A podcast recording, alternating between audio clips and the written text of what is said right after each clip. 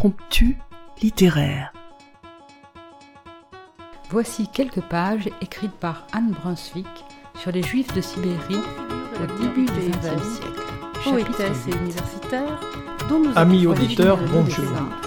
Aujourd'hui, nous vous proposons la lecture à plusieurs voix. Dans cet extrait du chapitre 5 intitulé Où bourreaux et victimes en mêlent leur récit, pour amener un peu de légèreté dans cet univers marqué par une histoire souvent Je vous ai choisi un extrait du chapitre 9 intitulé Assise près de l'incubateur, espèce de navire miniature en plexiglas. On sélectionne la main-d'œuvre destinée aux mines, aux chantiers, aux coupes de bois.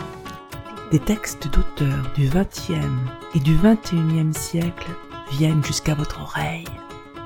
Écoutez.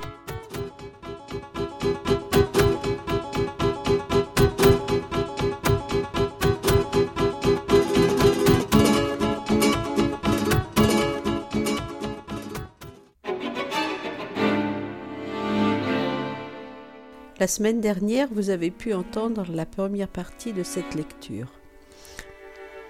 Jean-Luc Seigle, c'est l'auteur, et son roman qu'on devine un peu autobiographique et qui s'intitule En vieillissant les hommes pleurent, jette un regard acéré sur les années 1960, théâtre dans lequel Albert Chassin, le père, ne trouvera pas sa place. La modernité qui s'installe convient en revanche parfaitement à Suzanne, la mère, et elle ne ménage pas ses efforts pour participer de son mieux à l'évolution du monde vers la société de consommation. Gilles, le fils cadet, mal aimé par sa mère mais secrètement admiré par son père, est celui qui incarne l'ascension sociale par l'éducation. Grand lecteur, il détonne dans le paysage rural où évolue sa famille. D'Henri, le fils aîné, chéri par sa mère et ignoré par son père, on ne saura que ce qui le relie aux autres personnages, puisqu'il est parti faire la guerre, comme son père était parti sur la ligne Maginot en 1939. Henri est lui en Algérie et Suzanne tremble pour sa vie. Voici donc la suite de la lecture de la semaine dernière. C'est le jour où l'on installe chez les Chassins la télévision qui montrera Henri en soldat dans un reportage qui doit être diffusé ce soir même. Tout le monde doit y assister, la sœur et le beau-frère d'Albert, sa mère, bien qu'elle ne s'intéresse plus à grand-chose, et les voisins du village, même le facteur pour lequel Suzanne s'est mise à se pomponner. Un événement qui va bouleverser la vie de tous et permettre à Albert de donner un sens à sa mort.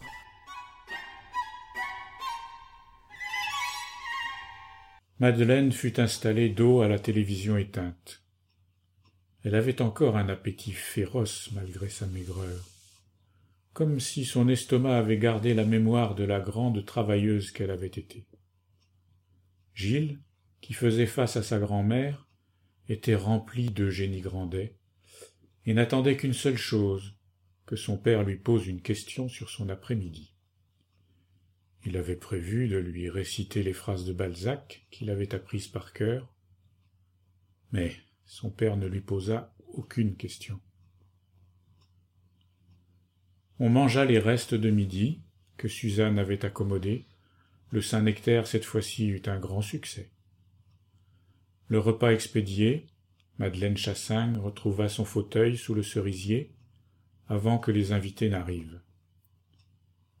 Il y avait quelque chose d'historique dans ce remue-ménage inhabituel.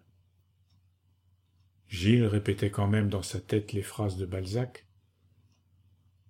Quand André voulut allumer le poste de télévision, Suzanne l'en empêcha. La télévision serait allumée à l'heure dite de l'émission.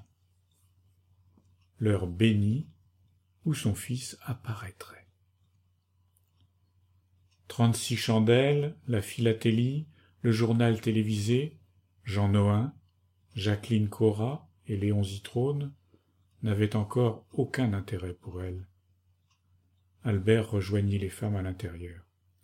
Il resta en tricot de peau, assis à la table face à la télévision. Le brocanteur entra le premier, et Liliane se jeta dans ses bras, tout en rappelant à l'assistance que Job était son danseur préféré. Tout le monde savait qu'elle aurait pu l'épouser, mais sa condition de chiffonnier l'avait rebuté. Elle ne s'était pas doutée qu'il deviendrait antiquaire et porterait un rubis au petit doigt un jour. André se contenta de rester courtois. Suzanne avait réquisitionné toutes les chaises de la maison, même celles de la salle à manger qu'elle détestait. Albert ne bougea pas. Il avait décidé de ne plus rien faire. À le regarder, accoudé à la table, les bras nus, à demi bronzés, on aurait pu penser qu'il se désintéressait totalement de l'événement qui allait se produire. Ici, dans la cuisine. Gilles, à cause des descriptions de Balzac, les décors autant que les personnages commençaient à regarder son monde différemment. Son père avait ce soir la stature d'une figure antique, identique à celle qu'il avait vue épinglée sur un mur chez M. Antoine, sa robustesse, la frisure de ses cheveux, ses mains de géant, la carrure de ses épaules et son regard sombre lui donnaient une prestance qu'il devait justement à la simplicité des travaux qu'il accomplissait chaque jour de sa vie. Gilles eut l'impression de voir son père pour la première fois. Quelque chose irradiait de lui comme jamais. Et puis, cela lui parut évident. Son père avait le silence des statues, et ce silence donnait encore plus de densité à sa présence. Son père était beau. Suzanne installa une rangée de chaises devant lui. Si c'est pour me mettre au deuxième rang, c'est pas la peine. Ah, mais je croyais que ça t'intéressait pas à la télévision. J'ai pas dit que ça m'intéressait. Je dis seulement que si je dois regarder ça, autant que je sois bien placé. Comme André s'était assis à la gauche d'Albert, le brocanteur s'installa à sa droite, empêchant Gilles de s'asseoir près de son père. Tu vois, Albert, jamais j'aurais cru que tu serais le premier à avoir cette machine chez toi. Albert se contenta d'acquiescer de manière complice, dans l'espoir qu'on reconnût sa position de victime ou d'otage de ce grand chamboulement. Puis le brocanteur, qui connaissait les sujets de conversation qui lui permettaient de capter l'attention d'Albert, embraya sur les premiers mécanismes automatiques des tournebroches au XVIIIe siècle, fabriqués par des horlogers. Il venait d'en acquérir un, à un très bon prix, autant dire une misère, mais dont le mécanisme était cassé. Albert l'écouta avec beaucoup d'intérêt. S'il manquait une pièce, il suffirait d'en fabriquer une et le tour serait joué. Ce n'était pas comme ces télévisions qui, une fois cassées, étaient irréparables. Ça, c'était sûr.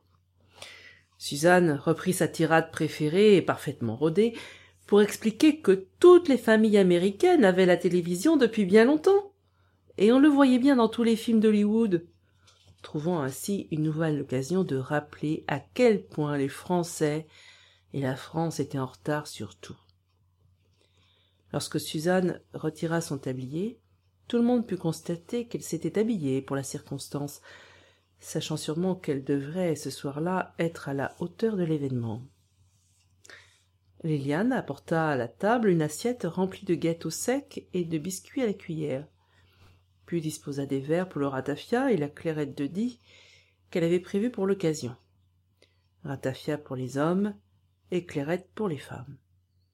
Suzanne sortit aussi ses beaux verres en cristal d'arc qu'elle avait eus en cadeau de mariage, et avec lesquels elle prenait autant de précautions que s'il s'était s'agit de baccarat. La cuisine se remplit très vite. Personne ne manquait à l'appel. Toutes les femmes s'étaient habillées et coiffées comme si elles étaient allées au théâtre municipal de Clermont. Quand Henriette Morvan-Dieu fit son entrée, elle semblait avoir perdu tout son système de défense et se montra charmante toute la soirée. En revanche, on manqua très vite de chaises et la plupart acceptèrent de s'entasser debout derrière Albert, les hommes surtout, laissant aux femmes les places assises sur le devant tout près de Suzanne. Albert, qui ne s'était levé pour personne, le fit quand M. Antoine fit son entrée. Suzanne fut seulement aimable. Gilles espéra que ce dernier arrivant serait le déclencheur d'une conversation sur sa première dictée et qu'il pourrait profiter de la situation pour dire une ou deux phrases de Balzac à son père. Albert se contenta de proposer une place à M. Antoine. C'était donc là, dans la cuisine, que l'apparition devait avoir lieu. Suzanne demanda le silence et tourna le bouton doré du poste de télévision. C'était la première fois que quelqu'un à Assis tournait ce bouton doré. Presque rien. Un geste apparemment anodin qui ressemblait à celui que l'on fait pour allumer une radio. Personne, dans cette seconde historique, n'imaginait les conséquences que cela pourrait avoir par la suite, et le chambardement que cela allait représenter pour toute la société française. Seule, Madeleine Chassang, à cause de la douceur du soir, était restée assise dans le jardin, sous le cerisier, échappant à toute cette étrangeté lumineuse. Les autres étaient entièrement capturés par les images du reportage sur l'Algérie, chacun à la recherche d'Henri parmi les soldats filmés. Là, ah, c'est pas lui. Non, c'est pas lui. Et là, non plus. Mais il est où alors? Ah, Attendez un peu murmura Suzanne qui avait déjà son mouchoir à la main. Elle avait tout prévu. Les larmes au même titre que les gâteaux secs. Rien de cette soirée ne devait lui échapper, ni ce qui se passait autour d'elle, ni dans le poste de télévision. L'image du désert sur lequel courait la caméra ressemblait à cette fin d'après-midi à la cascade quand tout avait disparu dans la jouissance. Un paysage qui semblait avoir été soufflé par le vent ou par la volonté de Dieu. Le sable, soulevé en rafale de vent, évoquait davantage la poussière que le sable lui-même, la même poussière que le curé de Saint-Sauveur invoquait une fois par an pendant l'office de la nuit des cendres. Tu es poussière, et tu retourneras à la poussière. Suzanne se raidissait. Si elle maîtrisait parfaitement les romans photos et les images de la Vierge, elle était totalement démunie devant ces apparitions sauvages. Son inquiétude remplit toute la pièce au point de se communiquer à tous. Quelqu'un dit Ah bah bon Dieu, ça doit pas faire bon vivre là-bas. Tous prenaient l'ampleur du désastre. La musique et la voix du commentateur ajoutaient à cette impression. Enfin, une brochette de jeunes soldats d'une vingtaine d'années apparut en gros plan. Ils défilèrent les uns après les autres. Quelqu'un, se voulant rassurant, fit une réflexion sur leur mine relativement enjouée. Suzanne exigea le silence avec une autorité qu'on ne lui connaissait pas. Le silence revint pour ne faire résonner que le commentaire. Puis les jeunes appelés, chacun leur tour, exprimèrent en quelques mots leurs sentiments sur la situation. Oh, ça va, oui, ça va. Oui, les gens sont gentils ici. Un deuxième. Non, non, je n'ai pas peur. Un troisième. Eh bien, puisqu'il faut être là, euh, qu'est-ce que vous voulez qu'on y fasse? Et un autre encore. Je connaissais pas l'Algérie, mais c'est vraiment un beau pays. Jusqu'à ce qu'Henri apparaisse à l'écran. Tout le monde sentit le cœur de Suzanne tressaillir dans un soupir de satisfaction serrant son mouchoir dans ses mains jointes, elle semblait en prière, incapable de retenir ses premières larmes. Il est beau, non? lança-t-elle comme un cri de joie sans attendre la moindre confirmation de personne. Et vous, comment vous appelez-vous? dit la voix du journaliste invisible. Henri, monsieur. Et vous êtes là depuis quand? Oh, presque six mois. Ça fera euh, six mois le vingt. Ce n'est pas trop dur? Euh, C'est pas facile, mais j'ai pas à me plaindre. Les copains sont sympas, euh, ça pourrait être pire. Et qu'est-ce qui pourrait être pire? Henri, en noir et blanc, eut une hésitation, l'air presque hébété, ne comprenant pas la question, ou craignant de dire des choses que ses supérieurs pourraient lui reprocher. Sa voix tremblotait légèrement, le crâne rasé et la panique le défiguraient. Eh, bien, ici, j'ai retrouvé des camarades de, Clermont-Ferrand, enfin des copains. Ah, alors c'est mieux que si je connaissais personne. Oui, on peut le dire, reprit le commentateur d'une voix énergique, trop énergique pour être sincère, tandis que la caméra s'éloignait du visage d'Henri. Tous ces jeunes gens font preuve d'une grande camaraderie, et Henri a bien raison de s'appuyer sur l'amitié dans une situation si difficile, parce qu'il y a des jours et des nuits quelquefois où c'est la peur au ventre qu'ils doivent aller au combat, surtout depuis qu'on a retrouvé il y a quinze jours onze d'entre eux assassinés. Ces jeunes soldats étaient en train d'effectuer une patrouille dans la montagne des Aurès. On les a retrouvés morts et les parties génitales enfoncées dans leur bouche. Face à une telle barbarie, comment ne pas avoir peur? Parce que cela peut arriver de partout, et à n'importe quel moment, conclut le commentateur. Comme ici, récemment, regardez. Des camions, soulevés par des grenades, carlingues éclatés, soldats brûlés vifs, mitraillés. Puis un autre cherchant à s'enfuir du camion se faisant brûler la cervelle en ouvrant la portière. Avant même d'avoir posé le pied à terre, repli dans les tranchées de fortune, explosion, corps soufflé par les déflagrations. Albert comprit que c'était une guerre. Suzanne et tous les autres voyaient le malheur à travers cette lucarne qui manifestement avait le pouvoir de rapprocher ceux qui étaient éloignés pour leur permettre de voir ce qui était invisible. Ce fut la première image de guerre qui entra dans une maison qui n'était pas en guerre. Mais putain, on ne sort pas d'un camion quand ça canarde de tous les bouts. Tout le monde se retourna. C'était Albert qui venait de dire ça. C'était le soldat qui parlait. Et que Gilles entendait pour la première fois. Gilles n'avait jamais connu ni vu la guerre, et aucune, aucune phrase de Génie Grandet ne pouvait venir à son secours. Jusque-là, il en avait entendu parler et l'avait imaginé comme des combats de chevaliers. Cela n'avait pas plus de réalité que Dieu, l'enfer ou le paradis. Ces images de combat entrèrent en lui avec la puissance du réel, surtout après avoir vu et entendu son frère Henri s'exprimer avec difficulté. Avec eux, Henri parlait beaucoup et très bien, il ne cherchait jamais ses mots et éprouvait même un plaisir un peu sadique à employer des mots savants que son père ne comprenait pas. La guerre semblait avoir eu ce pouvoir d'anesthésier la pensée elle-même, d'anéantir une personnalité et de le pétrifier dans la bêtise.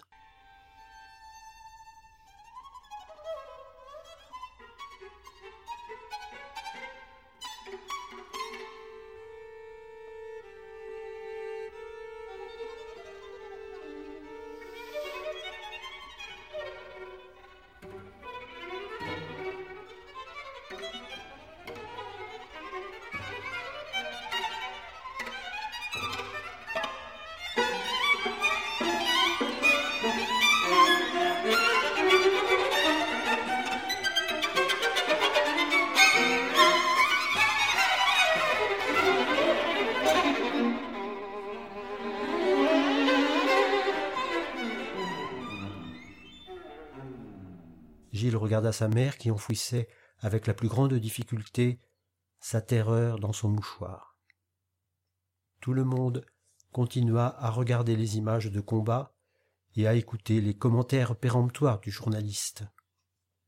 C'était l'effroi dans la cuisine. La douleur de Suzanne, à ce moment-là, doublée du plaisir coupable qu'elle avait éprouvé dans l'après-midi, créa autour d'elle une sorte de forteresse.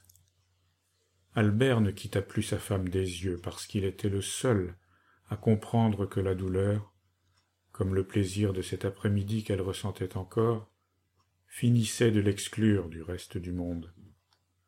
La maison d'Albert Chassin n'était plus qu'une lucarne magique de laquelle tout le monde pouvait assister au déluge algérien. Deux mouches vinrent se poser sur le verre du poste de télévision, et arpenter les images avec la même urgence qu'elles mettraient à rechercher une plaie, un orifice dans le corps d'un cadavre pour y pondre leurs œufs. Éteins-moi ça, la réalité transmise par les images, non plus dans une salle obscure de cinéma, mais ici, chez lui, dans sa cuisine, avait ramené Albert à son impuissance d'homme et de père. Que pouvait-il faire, à part éteindre ce poste? Il ne vit pas d'autre moyen pour mettre un terme à ce désastre avant que Liliane, en rallumant la lumière, fasse disparaître de leur visage le spectre gris et bleuté de la guerre. Ce fut naturel. Toutes les femmes se regroupèrent autour de Suzanne. Henriette Morvandieu, la première, prit la mesure de la folie qui venait de se produire devant eux. Si on lui avait montré les tranchées de Verdun, comme Suzanne venait de voir le désert d'Algérie, elle serait morte sur place. Son cœur n'aurait pas résisté. Si j'étais toi, Albert, j'irais foutre cette machine au creux, tout de suite. Personne n'entendit la mère Morvandieu. C'était à celle qui allait dire la parole la plus rassurante. Mais ce n'est pas lui qu'on voyait au combat. Tu vois bien que ton petit est vivant, lui. Allez, Suzanne, te laisse pas prendre par les mauvaises pensées. Tu verras la semaine prochaine. Tu recevras une lettre. Non, demain. Je recevrai une lettre demain. Paul m'a dit qu'il y avait une lettre. Il me l'a dit. Suzanne eut peur de croiser le regard de son mari après cet aveu. Ça ne faisait aucun doute qu'elle avait revu Paul, puisqu'il n'avait jamais parlé ce matin d'une autre lettre d'Henri devant Albert. La lumière jaune du plafonnier avait fait disparaître la statue antique. Albert était bien trop secoué par ces images de guerre pour s'intéresser à d'autres histoires. Autour de lui, les hommes faisaient front. Ils sont armés, c'est Nasser qui les arme. Oui, autant dire que c'est Staline. André, qui n'avait pratiquement pas ouvert la bouche de la journée, avait du mal à accepter ce qu'il entendait. Reconnais-le, André, les cocos ont fait alliance avec Adolphe, et maintenant avec les crouilles contre nous. Non, les gars, les communistes ont jamais fait alliance avec les nazis. Elle est bien bonne, celle-là. Et l'alliance entre l'Allemagne et l'URSS, t'en fais quoi, toi? Monsieur Antoine intervint, parce qu'André, malgré sa bonne foi, s'empêtrait dans des explications douteuses. Toujours grâce à la place que lui conférait sa position d'ancien maître d'école, même si, à part Gilles, personne ici ne fut jamais son élève, il réussit très facilement à s'imposer. Désolé de vous contredire, messieurs, mais il n'y a jamais eu d'alliance. Staline a fait un pacte de non-belligérance avec Hitler. Ce n'est pas la même chose, et ce pacte est survenu après les accords de paix signés avec Daladier. Il fallait bien que les Russes se protègent aussi.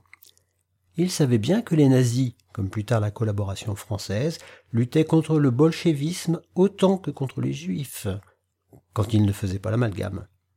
Non, non. Un pacte de non-belligérance, cela veut dire si vous ne m'attaquez pas, je ne vous attaquerai pas. Ça ne veut pas dire je deviens votre allié et je pars à vos côtés détruire l'Europe tout entière. Et puis je vous rappelle quand même que c'est la bataille de Stalingrad qui a mis Hitler à genoux. Les Américains sont arrivés après. Ça y était. L'histoire s'était invitée à la table, exactement comme M. Antoine l'avait dit. Plus personne n'osa manifester la moindre opposition, comme si son autorité d'ancien maître d'école, bien plus que sa déclaration, suffisait à obtenir le silence. Gilles était le seul à savoir que c'était aussi Molière, Balzac, la grand-mère de M. Antoine, tous les ancêtres disparus, qui avaient parlé avec lui d'une seule voix, et qui donnaient tant de poids à ses paroles. Tu vois, Gilles, il faudra écouter monsieur Antoine. Lui, il sait. Cette phrase tomba comme un adieu à cause de l'emploi du futur, un futur dont Albert apparemment s'excluait. Albert ne pensa plus qu'à son fils aîné auquel il n'avait jamais pensé dans sa vie. Le soldat d'Algérie était redevenu son enfant. S'il était un des puissants de ce monde, il savait bien ce qu'il ferait. Il irait le chercher et le cacherait jusqu'à la fin de cette guerre qui commençait à prendre un sens, une couleur, une odeur qu'il connaissait bien. Celle des cadavres. Mais il n'était qu'Albert Chassin, qu'un pauvre type qui s'était saigné pour satisfaire Suzanne et permettre à son fils de faire ses études d'ingénieur, bien que son pouvoir se limitât à se saigner aux quatre veines. Rien à voir avec les veines des mains et des pieds du crucifié, éclatées sous la pression des clous. Cette saignée, pour Albert, évoquait davantage la saignée du cochon, sinon il n'aurait pas repris le titre de seigneur qu'il se donnait lors de la toile en riant. Albert posa ses deux mains de géant sur la table, espérant que la peur qui venait de l'assaillir s'enfonçât dans le formica rouge, une espèce d'incantation barbare et silencieuse, alors que tous les regards étaient dirigés sur lui, comme si tout le monde attendait quelque chose de lui. Croisant le regard désespéré de la veuve Morvandio qui venait, à son âge, de mettre elle aussi de vraies images sur la guerre, Albert laissa échapper. Maintenant, faudrait bien qu'il revienne, ce gamin.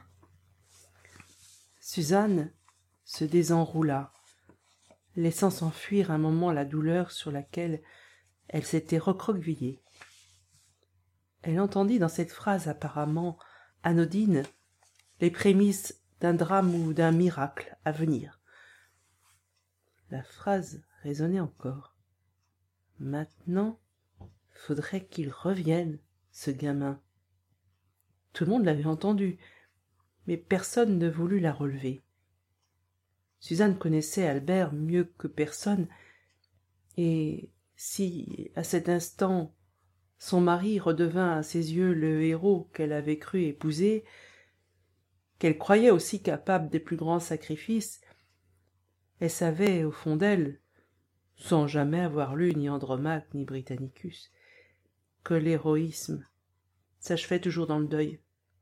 Cela n'annonçait rien d'autre, au-delà de l'exploit, que la fin des bonheurs.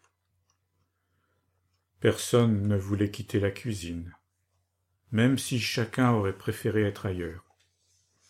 L'esprit de tribu se manifesta comme il se manifestait au moment des vendanges, de la toile du cochon ou des enterrements la tribu préhistorique se reconstitua naturellement à cause des mauvaises images qui étaient venues au cœur de la maison annoncer les pires présages. Chacun savait qu'il fallait toujours opposer au mauvais sort la plus grande vitalité, et quelqu'un fit sauter le bouchon d'une bouteille de clairette de Die, ce qui, dans le silence, eut pour effet de susciter petits cris des femmes et éclats de rire des hommes. C'était monsieur Antoine, qui, connaissant mieux que personne le fonctionnement des hommes en société, tenait la bouteille dans ses mains, prêt à servir. Je ne connais pas votre fils aîné, déclara-t-il, mais ce garçon mérite que l'on boive à sa santé et à celle de tous ces jeunes appelés, non? En une phrase, il retrouva le chemin du paganisme, le seul chemin qui pouvait rassurer, proposant une bacchanale en guise de cérémonie religieuse et de prière. Il servit un verre agile, qui n'osa pas le prendre. Jamais il n'avait encore bu d'alcool. Son père lui fit signe qu'il pouvait accepter. Albert trinqua même avec son fils. C'était une façon de l'adouber, de lui dire qu'il était un homme maintenant, ou du moins sur le chemin. Puis doucement, un verre après l'autre, les invités du soir quittèrent la cuisine, chacun prononçant une parole rassurante, remerciant ou plaisantant. Monsieur Antoine resta le dernier, après le départ de Liliane et André. Quelle drôle d'invention, cette télévision, lança-t-il sur le pas de la porte. Puis, s'adressant à Gilles, il ajouta. Nous, on se voit demain matin. À la fraîche dès huit heures, ce sera plus agréable. Une nouvelle dictée demanda Albert, espérant, en montrant encore son intérêt, effacer tout soupçon le concernant. Pas seulement. Nous allons surtout parler de Génie Grandet. Après le départ de monsieur Antoine, la maison ne redevint pas tout à fait la maison Chassin. Ses rituels avaient été chamboulés autant que les esprits. Suzanne n'éprouva donc pas le besoin d'être la dernière à aller se coucher comme elle le faisait tous les soirs depuis des années, et renonça à son temps de solitude et à sa toilette. Elle voulait être seule, s'enfoncer dans son chagrin, et pleurer son fils abandonné dans cette guerre qui n'était plus si loin que ça. Presque somnambulique, elle monta sans un mot à part Je vais me coucher comme si elle avait dit Je vais mourir.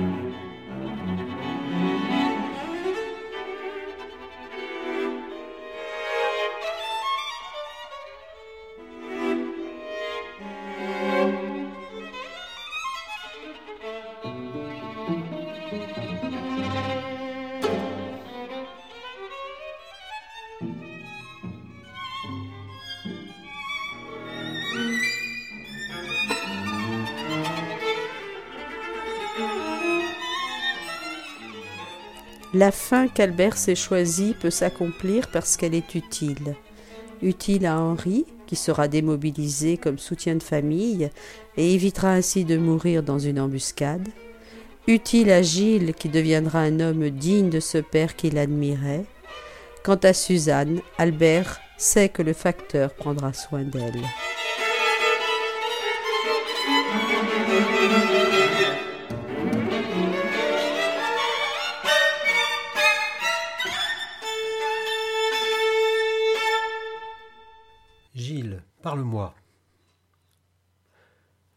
Était bien incapable de libérer le drame qui s'énouait encore dans ses boyaux autant que dans son cœur. La réponse vint de plus loin, d'un cri dans le village, un cri de femme, d'une douleur inimaginable, un cri presque inhumain qui perça le silence et la chaleur. Suzanne venait de découvrir Albert dans le garage, c'était ce cri que Gilles attendait pour ne plus être seul à porter ce malheur. Mais que se passe-t-il? Rien. Mon père est mort. L'air entra si violemment dans ses poumons que son cœur faillit exploser.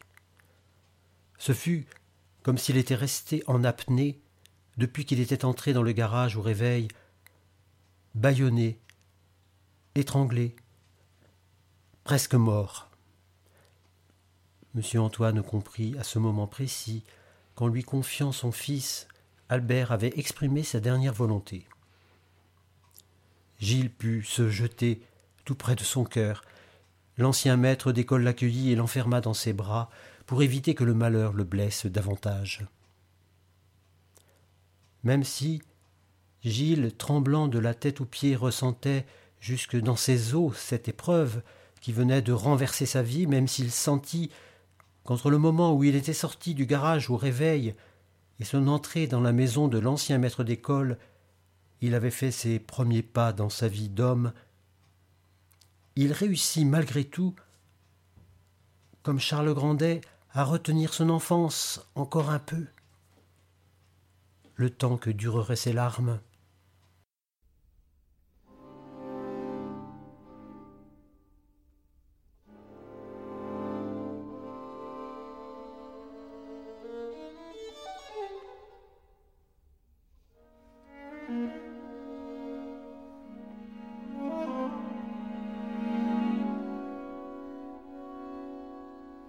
Vieillissant, les hommes pleurent de Jean-Luc Seigle apparu aux éditions Flammarion en janvier 2012. Les lecteurs étaient Anne, Dominique et Yvan. Les plages musicales sont extraites de Ainsi la nuit de Henri Dutilleux, enregistré par le Arditi String Quartet.